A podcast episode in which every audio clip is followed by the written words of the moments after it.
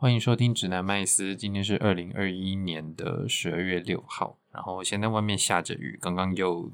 地震了。对，就是蛮有趣的，好像只有台北，就是北部这边有感觉到地震，中南部的朋友好像呃刚刚是没有感觉到地震的。那我不确定，就是这个麦克风会不会收音收到，就是雨。雨滴的声音，因为其实我的房间，我的书桌在就是窗窗户的旁边，然后可能会有滴滴答答的声音，这样子，呃，等一下我回听的时候就知道了。好，那呃，今天的话就是我们我们是前两集就是前面讲了一些就是有关履历，就是很呃只讲到了美观的部分。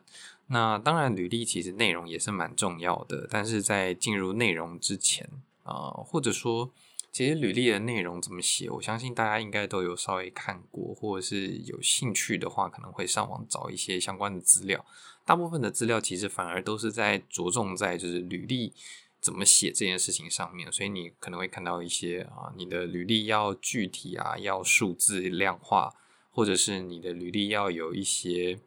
呃，很亮眼的东西，那或者是你的经历要用所谓的 STAR 哦，就是这个 situation 啊、task、action、result 之类的这样子的方式去去撰写这个内容。那这个呃，我刚带了几个关键字，如果你们有兴趣的话，可以再去做搜寻。但是这不是我今天打算想要分享的内容。今天主要想要分享的是你在履历。进真的开始写这个内容，或者是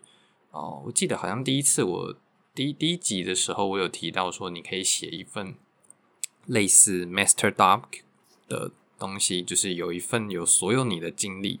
的一份啊、呃、履历，它的格式跟履历是一模一样的，但是它有所有你的经历，所以你在真的。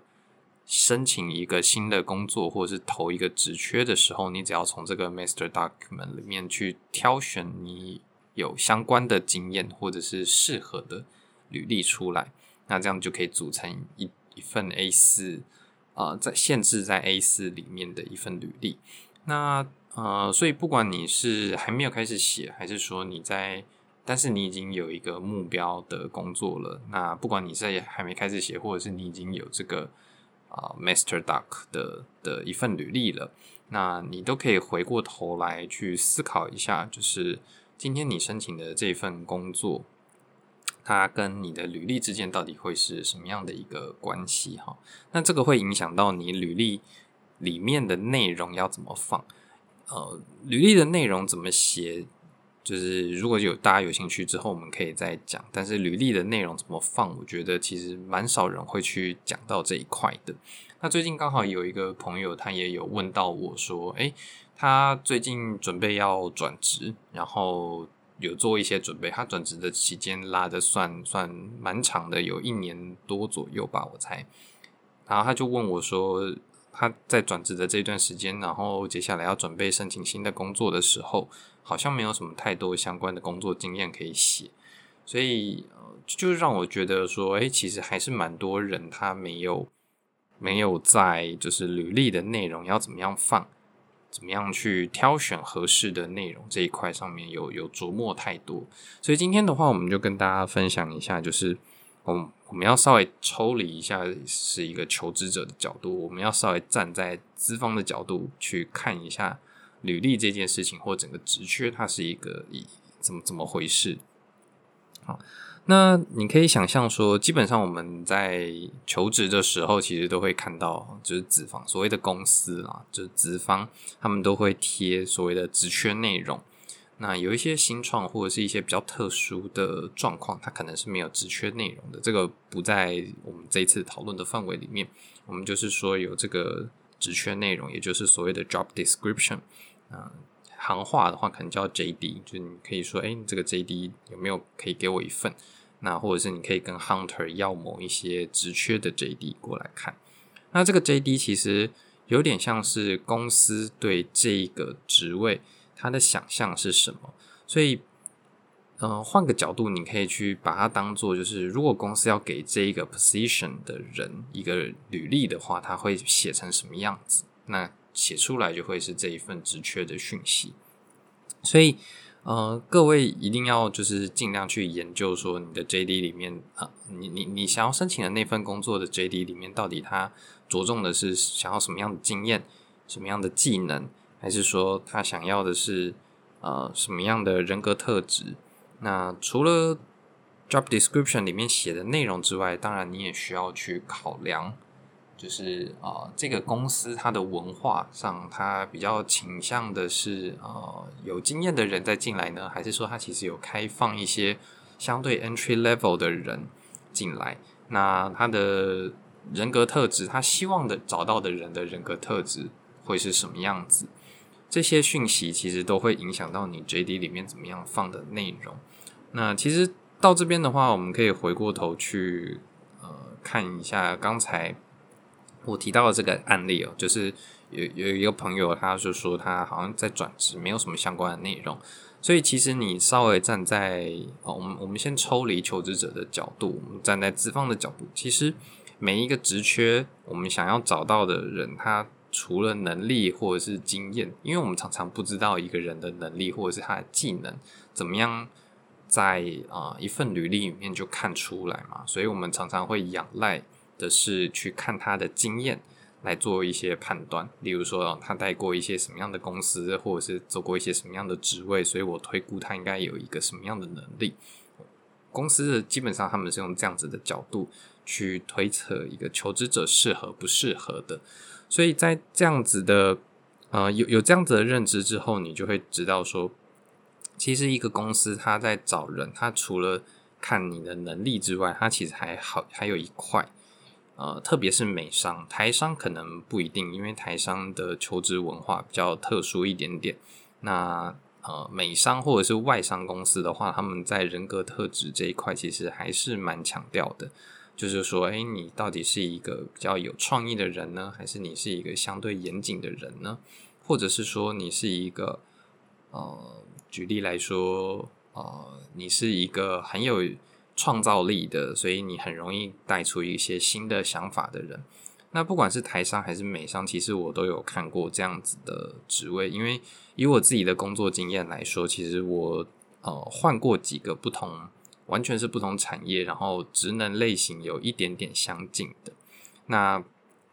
像呃前几年我进入一间金控公司，那那个时候。我的工作内容主要是做呃数位金融相关的专案的发想。那这样子的工作的话，其实当时呃单位的主管他们想要找的人，比较像是从外部，不是完全金融背景训练起来的人，他们想要找一些非金融背景的人进来，刺激这个整个呃金融业去思考他们的数位转型，或者是数位金融的。的专案方向应该要怎么怎么样去走？有点像是前阵子很夯的这个鲶鱼效应，就是我就是那个被抓进来的 catfish，就是鲶鱼。然后这个鲶鱼呢，其实当然最好跟现现阶段的呃现况现有的职员的的呃组成啊、经历啊差的越多越好，或者是他的想法越不同越好。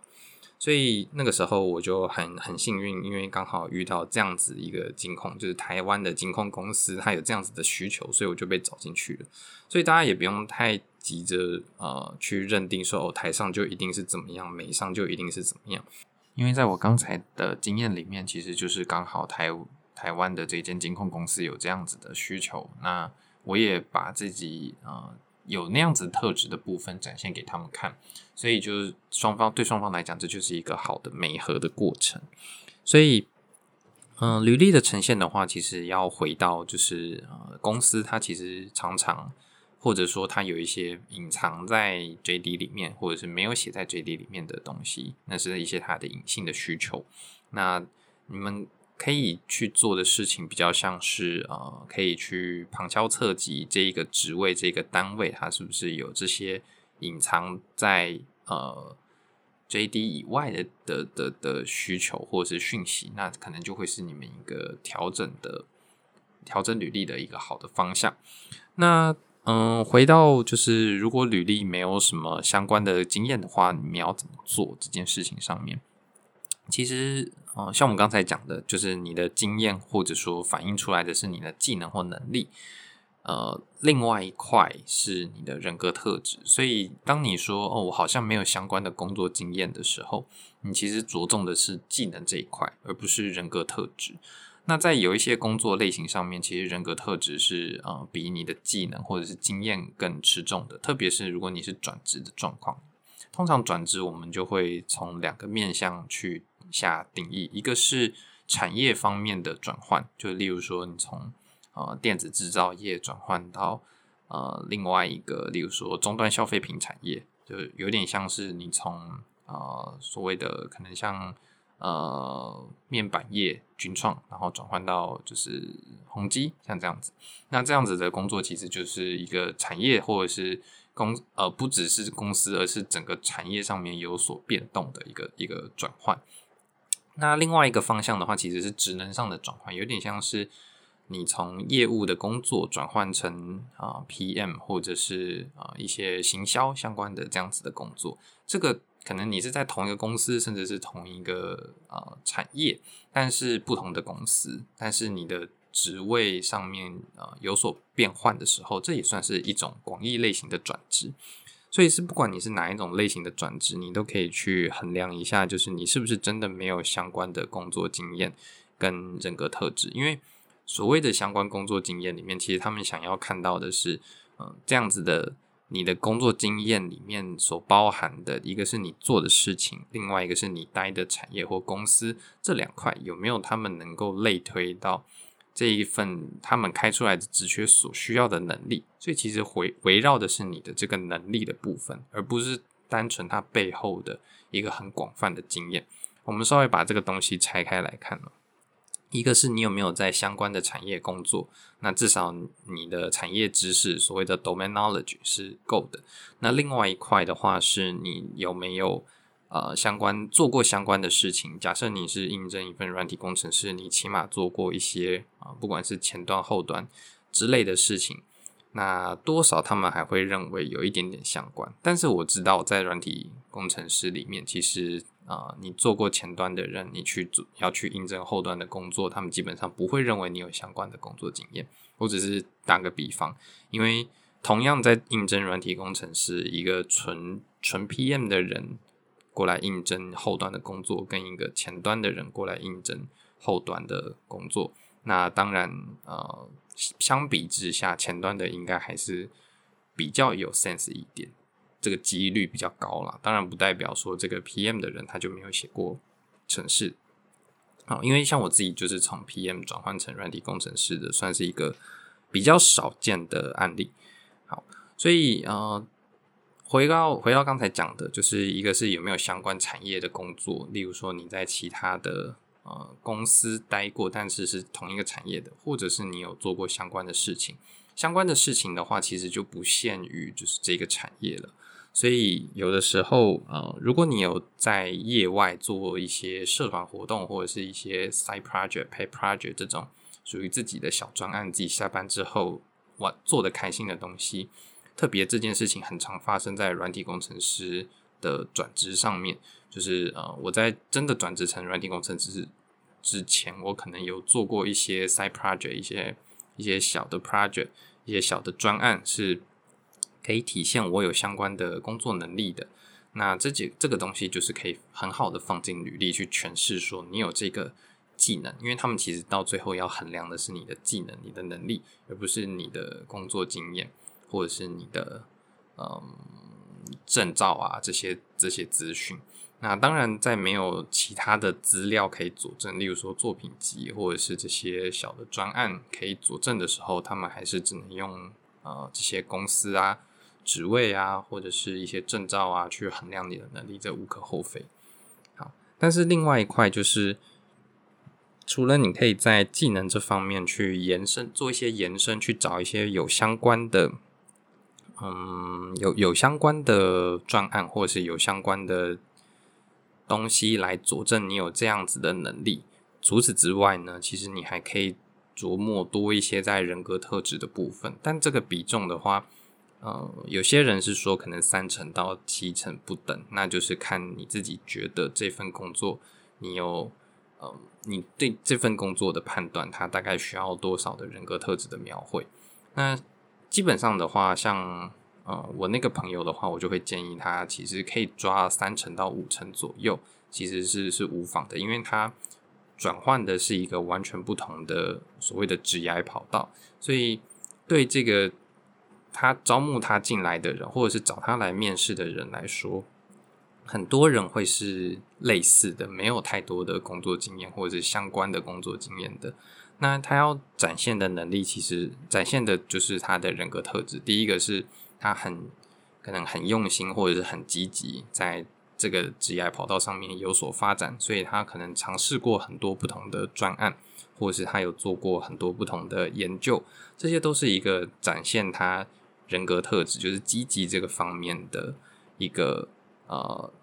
例证哦，所以像是你做啊、呃、这些 side project、pay project 来说，它不一定是纯粹是为了证明你的能力，有的时候其实它也是可以证明一些你的人格特质的东西。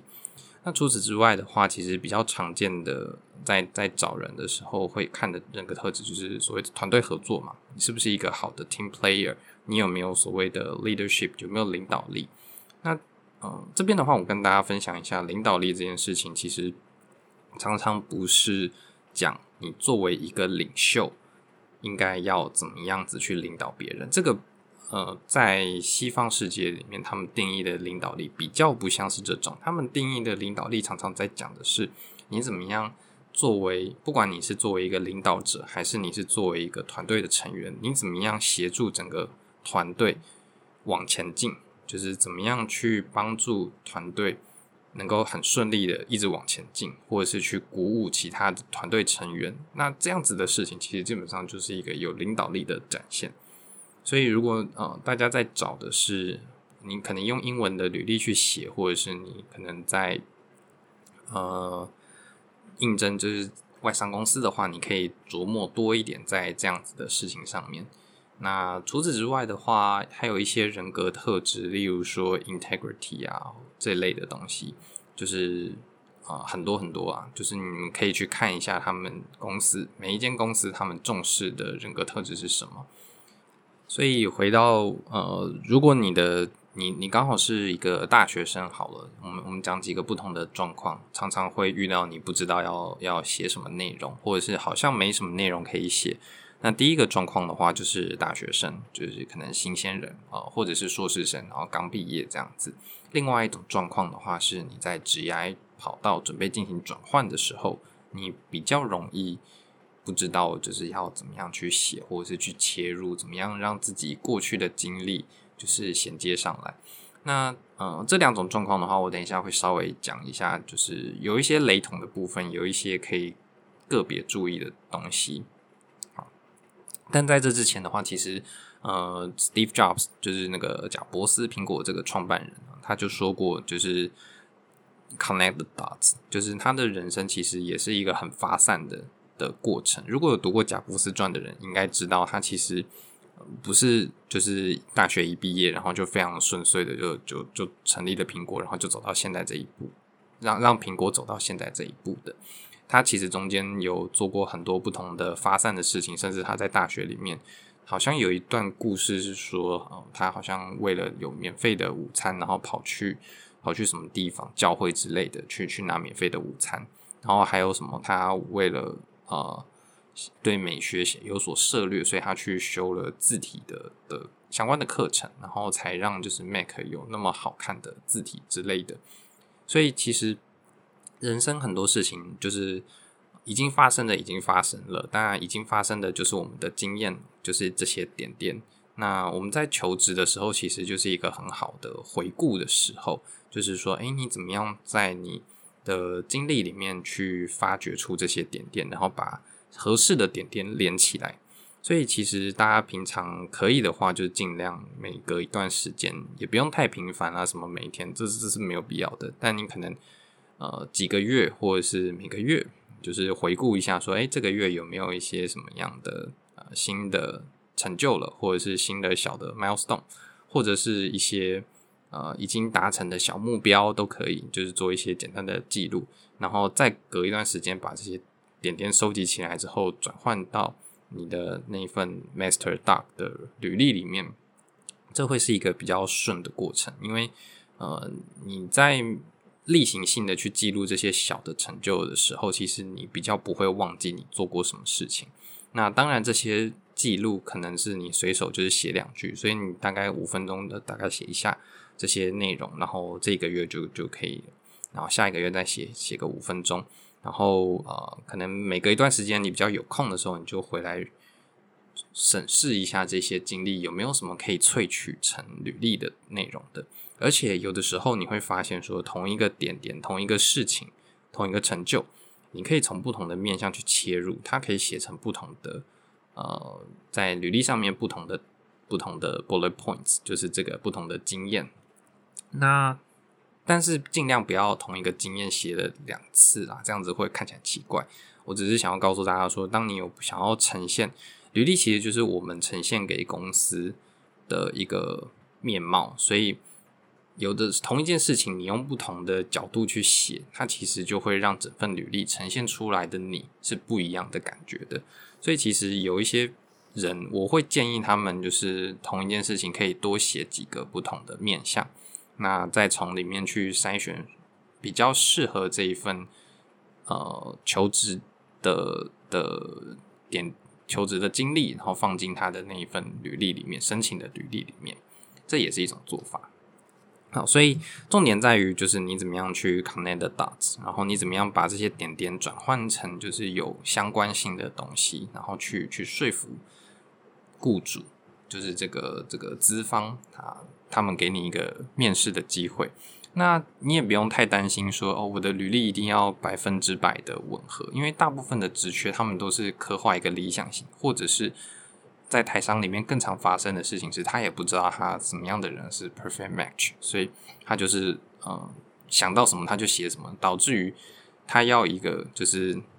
就是超过了他的预算范围，或者是超过了这一个职位能够负荷的工作量或者是的能力，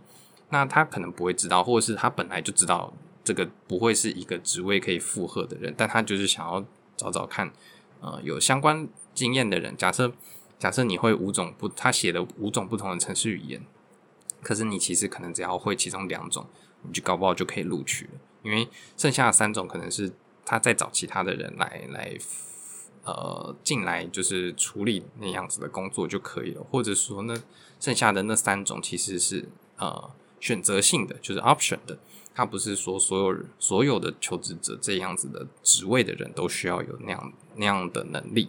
所以这个是呃，可以不用在 JD 上面拿到的时候，拿到 JD 的时候就先画地自限，那就是尽量的去贴合着这个履历去写，然后从你的 Master Doc 里面去萃取有相关的经验，或者是萃取出来之后调整一下，呈现有相关的呃，不管是能力或者是人格特质，把它转换成就是有相关跟这份 JD 这份工作岗位或者是这份。呃，这个公司有相关的这个面向，然后呈现给这个雇主看，那他一定会感受到这个用心的。好，所以回到回过头来，刚才有讲说，就是常常呃新鲜人跟呃完全是职业跑道做不同切换的人，常常遇到就是不知道怎么写嘛。那新鲜人的话，其实这这是非常常见的，因为大部分的新鲜人都没有呃太多的工作经验。比较积极的学生或者是一些呃朋友，可能他们在大学的时候，可能大三、大四，有的甚至大二就开始实习。那你可能当然会有一些工作经验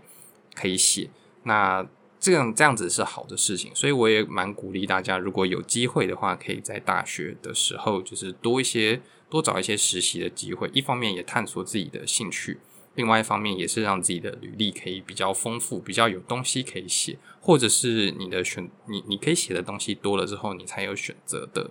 余地。好，那如果不是这样子，就是诶，你刚好现在就是已经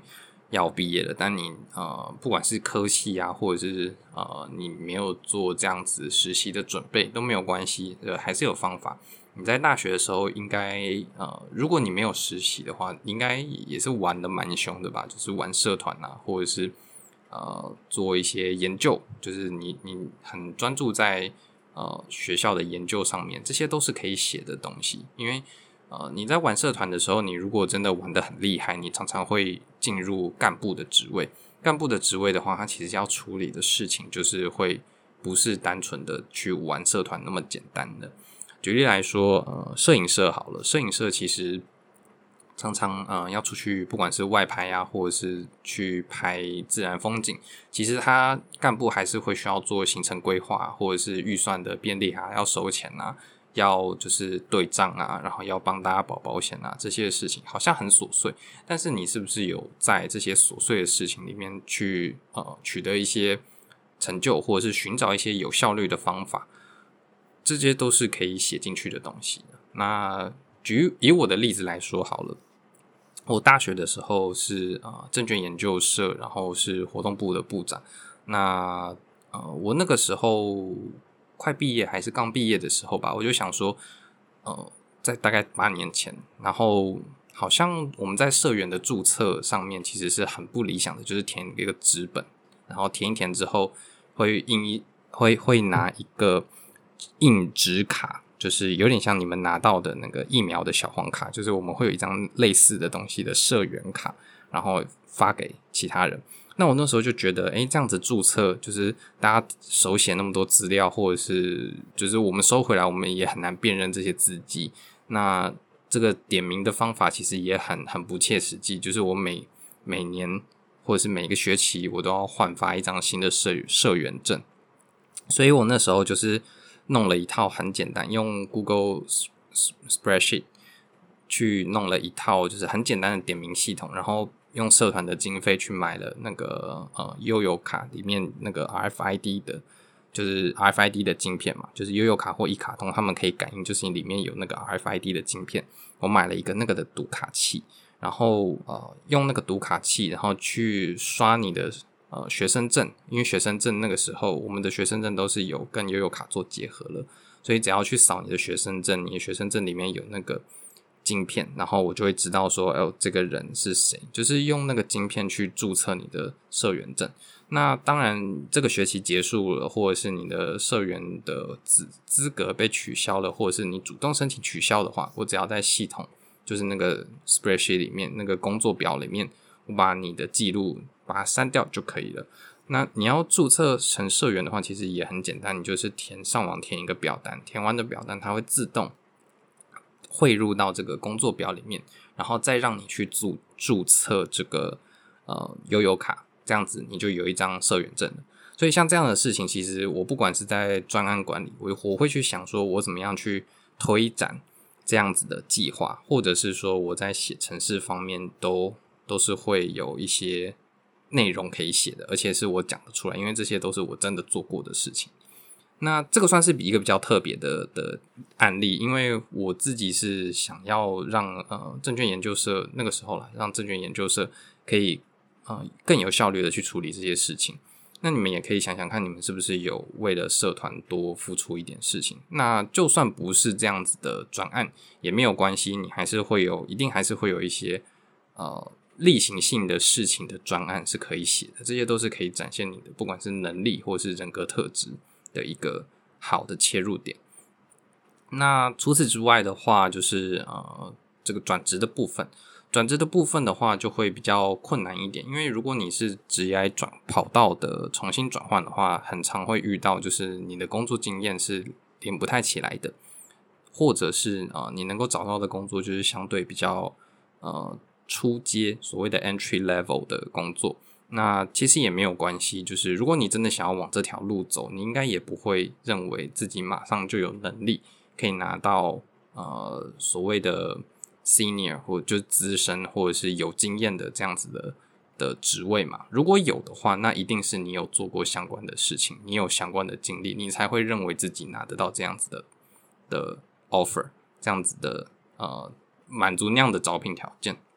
所以这个就不在我们讨论范围里面。我们讨论的就是，呃，如果你是一个比较 entry level 的申请人，你要怎么样去说服对方？那这个时候，其实呃，那间公司它的人格特质就会是，他看中什么样的人格特质，就会是你比较能够有地方发挥的。例如说，他很讲究 teamwork，所以你每一个写出来的专案都是跟 teamwork 有关的，或者是他其实很强调的是 problem solving，像这样子的，呃，你说人格特质或者是软实力也好，就是你的 communication，你其实在很多的不同的部门之间做过沟通，或者是做过这种跨部门的专案，那像这样子的事情，其实都是可以去展现你的呃软实力的能力啊，或者是人格特质的部分。所以能力的部分，你也可以就是稍微区分说，哎，有所谓的 hard skill 的，soft skill 的，soft skill 的基本上都会比较通用一点，例如说沟通能力啊，teamwork 啊这样子的东西啊，有时时候它其实会被归类到人格特质，这个没有很明确的分界，但是就是这一类型的，不管是人格特质或者是软实力，其实都会是比较好发挥的。那当然，你的呃 hard skill 的部分，你还是可以写说，就是你有做过一些什么样子的相关的专案啊，或者是你有去上 Coursera 的一些课程，拿到一些证照。这个时候 Coursera 那个五十块美金的那个证书，就是很好用的一个东西，你就可以写上去了。好，那我们今天大概也三十一分钟了，我们就先这样子。有什么样的问题的话，可以在呃留言询问我。OK，拜拜。